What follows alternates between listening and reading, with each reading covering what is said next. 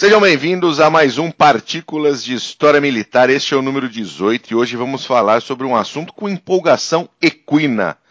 Comigo, sempre ele, meu amigo Glênio Madruga. Tudo bem, querido? Tudo jóia. Saudações cavalarianas a todos os nossos ouvintes, nossos fiéis ouvintes.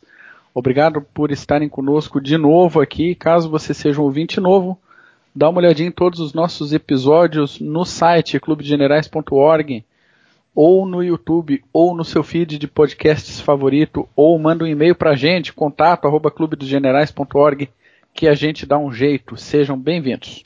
E qual que é o papo de hoje, Mac? O papo de hoje é cavalaria. Cavalaria, cavalaria.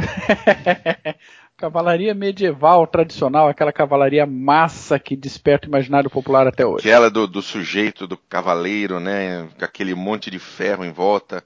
Exato. Aquela armadura pesada, um, o, seu, o seu escudeiro embaixo, limpando Isso. o cocô do cavalo. Entre outras atividades menos populares. é, né? Vamos deixar isso pra lá. pois é, pois é. Mas é, fala, é fala... A, quando se fala é. de cavalaria até hoje, né? A pergunta para o militar, algo que você faz de cavalaria, normalmente a, a, as pessoas ainda associam como guerreiro em cima de um cavalo. Né? Então essa época de ouro da cavalaria que a gente vai falar hoje aí é, é interessante, é bom a gente dar uma passadinha. Maravilha. E até para tirar um pouco da romantização do negócio e tratar da, de um pouco da realidade o que, que foi esse período, né? É, é verdade, mas toca o pau, cara, é teu. Então vamos falar um pouquinho. A gente vai deixar então esse tratamento mais completo aí da cavalaria, da história da cavalaria, né, para um outro CGCast ou para mais de um CGCast então a gente foca hoje na Idade Média. Então a Era de Ouro da Cavalaria, que eu falei agora há pouco, aconteceu ali entre os séculos 8 e 13, depois que um, alguns avanços tecnológicos importantes foram instalados, né, absorvidos pela, pela cultura guerreira, como estribos, celas mais completas, confortáveis, mais cheias de acessórios e um pouco depois as esporas, né? Então as, as pessoas não entendem o quanto isso é importante. Ah, isso foi como o nosso próprio Dornberger falou esses dias atrás, foi um dos grandes motivos da queda de Roma. Foi estribo. Foi os cavaleiros ditos bárbaros terem mais estabilidade, a, guerreiros né, no início do medievo ali terem mais estabilidade para combate e não servirem como infantaria montada, que acontecia muitas vezes, de irem até o campo de batalha montados, desmontarem e combaterem a pé, né? se aproveitando só de mobilidade. Assim. O, o, o combate efetivo montado ganhou muito mais ênfase, muito mais relevância a partir desses avanços aí de, de, de estribos, celas melhores, esporas para condução do cavalo, até é, várias tropas a gente tem relato de não conduzirem os cavalos pelas rédeas, né, pelo comando manual, mas por toques do, do calcanhar do cavaleiro de um lado, do outro do cavalo ou de ambos os lados, com o cavalo treinado para responder por esses toques e não necessariamente pela condição da cabeça do cavalo com a rédea. Que beleza, hein? É uma maravilha, cara. Então, como era necessário manter uma estrutura é, maior a partir desse dessa quantidade de, de elementos, né, não só de, de, homem e cavalo se transportando até o campo de batalha, ah, como era necessário manter uma estrutura maior de combate, né, com, com mais celas, mais cavalos, tudo a mais, a, a tendência foi que a cavalaria é, tivesse a participação, fosse composta por gente mais rica, por nobres propriamente ditos, ou com gente que tivesse as costas quentes que pudesse pagar ali aquele serviço todo, né? Aquela, Ela ficou mais cara, né? Equipamento ficou mais caro, ficou mais caro, exatamente como é até hoje. Se você pegar aí um, uh, o custo para colocar um, um infante em campo e o custo para colocar uma equipe de cavalaria em campo, a cavalaria é, é mais cara. A vantagem é que hoje não é o cavalariano que tem que bancar, né? Sim. Sim. Então, pensando nisso na época aí, século, principalmente século 8 a 13, nessa época que a gente vai focar, a gente imagina ali o cara mais rico, nobre, né? Pô, boa educação, modos melhores, nobreza de caráter, hombridade, cortesia, tudo aquilo que a gente tem no imaginário. É. Mas não é bem por aí, é. né, que a coisa acontecia. É. Não.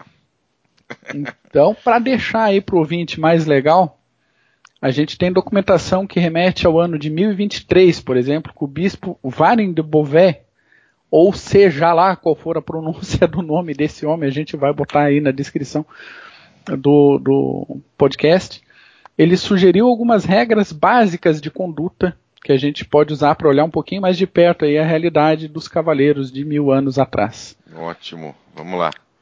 Número 1. Um, regra dele: não espanque membros da igreja, a não ser que eles estejam cometendo um crime ou que haja um castigo por um crime que eles tenham cometido. É, legislou, leg, olha só que beleza, quase, quase enrolei a língua. Legislou em causa própria aí o seu bispo de Beauvoir, né? Não é, cara, não é. Beauvais. É aquele esquema, a gente pensa a, a, a, o imaginário do cavaleiro combatendo pela igreja católica, daí o cara no ano de 2023 pedindo, por favor, para não espancar os membros da igreja. é, talvez é fosse algo mais comum que a gente imagina.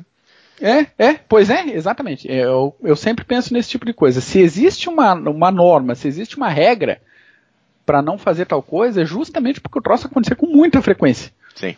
Né, que alguém teve que proibir o negócio lá para não acontecer. Não, não, ninguém acordou do nada um dia e falou: ah, vou escrever uma regra aí para parar de espancar os padres, os bispos no meio da rua, se não tinha ninguém apanhando, né?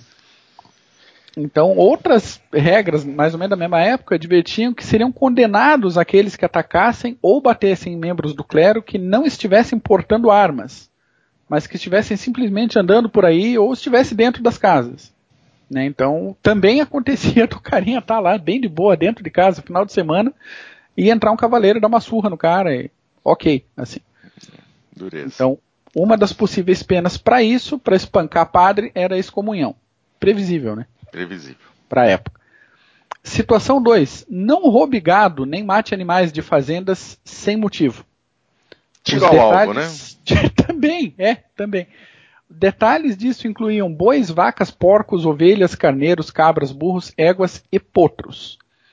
Dependendo da estação do ano, também não se podia sair matando por aí mulas e cavalos, a não ser que esses animais estivessem causando prejuízo. Quer dizer, no resto do ano, ok, matar mula e cavalo, mas não podia matar porco, ovelha e carneiro. Né? É. O, é, o atenuante para isso seria roubar animais para alimentação do próprio cavaleiro e dos seus homens, e o agravante seria roubar qualquer animal de um camponês pobre. Então. Tá, é justo. Se for roubar, é, rouba do, do rico que tem mais rouba, em vez do camponês isso. pobre. Isso, Lembrando isso. que a situação de 99% da população daquela época era de miséria e pobreza absoluta. O nego Exato. mal tinha para comer. Exatamente, exatamente. Situação 3. Não assaltar, não roubar, não sequestrar, não to torturar pessoas escolhidas ao acaso. Ou seja, deixa para ser sádico quando tem motivo. Isso. Pois é, é aquilo que a gente comentou. Se alguém se deu o trabalho de criar essa norma é porque acontecia com bastante frequência, mesmo para os padrões da sociedade medieval. É, os padrões brutos, né? Padrões brutos da sociedade medieval. então você imagina. Podemos dizer que eram padrões cavalares. É, é típico da época, né? Aqueles cavaleiros andando pelo meio da cidade e de repente, olha só, não gostei da cara daquele sujeito ali, vamos espancar. Ok. Tava até a virada do, do milênio, tava ok para a época, mas começou a incomodar aí nesse é, na virada. Vamos lá, situação 4. Não queimar ou destruir casas, a não ser que haja boas razões.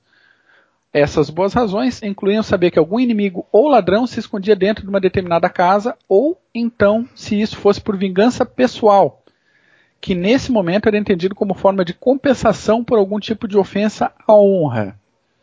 Então hum. você me sacaneou, você me ferrou, você me fudeu e eu vou lá e queimo tua casa. Queima ok, casa. é um atenuante. Mas estou andando por aí, não gostei daquela dacha e vou botar fogo, já fica chato. De novo, é, agir contra pobres, casinha de pobres era visto como grande, como grande sinal de maldade, era extremamente condenado. É. Mesma lógica que tu falou agora há pouco, né? Sim, sim, sim. Número 5, não ajudar criminosos. É uma boa regra. né? Ah, é uma boa regra. Os cavaleiros não eram justamente para fazer o contrário? Né? Exatamente. Né? Botar ordem na, na bagunça. Então, não ajudar criminosos, não formar grupos pessoais para roubo e revenda de gado, formação de quadrilha, Sim. nem proteger qualquer criminoso da justiça. por mais que o cavaleiro acreditasse que o criminoso estava certo em seu alegado crime. Uhum. Então, tente pelo menos agir conforme a lei. É, faz situação, situação 6. Não atacar mulheres, a não ser que elas dessem motivo. Pausa é, é. para os protestos dos nossos ouvintes. Pausa dramática. Pausa dramática. Precisava dessa regra, né? É, Tal exatamente. como as outras, precisava, né? Então, mulheres nobres acompanhadas ou não dos seus maridos, assim como viúvas e freiras, deveriam ser protegidas. Camponesas normalmente não estavam cobertas por essa proteção. Vire-se. E mulheres que alegadamente, por qualquer motivo que for, ofendessem o cavaleiro poderiam sofrer retaliações por este cavaleiro.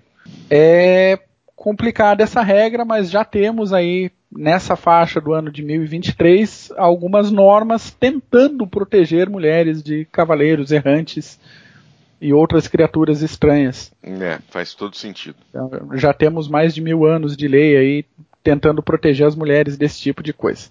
E para encerrar um pouco já o, o, o tempo desse nosso episódio, não atacar, atenção, durante a quaresma só durante a quaresma. Que estivessem desarmados, exatamente, durante a quaresma. Só durante a quaresma, outros cavaleiros que estivessem desarmados. Desarmados, armado, tudo bem. O cara tá com, o equipamento completo, pode tentar dar uma surra nele. É, o cara pode se proteger, tá tudo bem, né?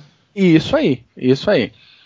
Então, uh, um decreto também do Sacro Imperador Romano Henrique IV afirmava que a paz deveria ser observada entre quinta e domingo nos feriados santos e na quaresma, entre outras datas específicas. Pronto, já criaram, já criaram um feriadão, tá vendo? Já no emendaram feriadão, emendaram feriadão. Isso. Já quer fazer guerra, quer fazer se matar, faz de segunda até quarta. Ok, no resto da semana a gente precisa viver. é muito bom, muito bom essas regrinhas aqui do século nono, isso foi do. Essa estrutura é do ano de 1023, século XI. Século XI, obrigado. Eu século não sou 11. muito bom com definir séculos. então, pois é, com o passar desse tempo, do, do tempo, né, o glamour do combatente montado estendeu-se também à vida social. Então, ser de cavalaria passou, passou a ser um sinal de status. E até o próprio fato de armar-se cavaleiro passou a ser utilizado para declarar alguém como membro da nobreza. Que beleza. Lem lembremos aí até hoje da, da nobreza inglesa, né? Sim. Que é o título de, de Knight. Tá firme e forte aí há, há mais de mil anos. Knight, que é cavaleiro inglês aos nossos desavisados ouvintes. Maravilha. Então, a partir do século XII, um pouquinho depois dessas regras aí que a gente comentou, outros códigos também foram criados. E como esses códigos eram desrespeitados à torta e à direito na primeira oportunidade, um outro camaradinha chamado Ramon Liu, ou Raimundo Lúlio, em tradução, ele escreveu o livro da Ordem de Cavalaria, numa tentativa tanto de padronizar esses bons costumes quanto de resgatar alguns valores já romantizados na época. Então, assim, a obra é muito legal. Eu gosto, já li várias vezes. Então acho que vale a pena o ouvinte ir atrás e dar uma lida nas regras que podem ter sido esse ápice de vidas justas, castas, humildes e guerreiras. Então é, era meio como um manualzinho. Você quer ser um cavaleiro? Então, ok. Presta atenção, você tem que seguir esse manual aqui. Copia, paga aí um, um copista para você enfiar esse troço no bolso e ler toda noite antes de dormir, porque se for para virar cavaleiro e esculhambar com o negócio, nem vai. Tem algum ponto desses desse manualzinho aí, Mac? Tem, tem, tem. Então, a base dele era proteger as mulheres, no geral, e os fracos, né, os eh, privados, tanto de força física quanto de condição financeira, defender a justiça contra qualquer injustiça e contra o mal, amar a sua terra natal e defender a Igreja Católica mesmo com risco da sua própria morte. Então ele, entre outras regras diversas que o, que o, livro da Ordem de Cavalaria traz, mas o tronco principal é isso aí. Então, é, a partir disso a gente tem essa ideia que virou a ideia romantizada dos cavaleiros é, nobres, castos, né, os senhores da guerra nessa época, a vida cheia de virtudes. É isso aí. A Maravilha. gente tem uma base escrita que foi. Esse livro, se não me engano, foi escrito em torno do ano 1250. E tá aí, é, é relativamente fácil de achar online, ou se alguém quiser comprar físico, tem também com bastante facilidade em qualquer livraria virtual que, que o nosso ouvinte queira. É baratinho. Muito bom, excelente, seu Mackensen. Gostei muito desse Pega M Cavalaria, mas nem tanto. É bom, é bom, né? Dá uma, uma olhadinha no passado e dá uma espiada na Idade Média, é gostoso de vez em quando. Então tá bom, minha querida. É isso por hoje. É isso por hoje. Então tá bom. Valeu. Grande abraço. Abração. Obrigado aos ouvintes e tchau.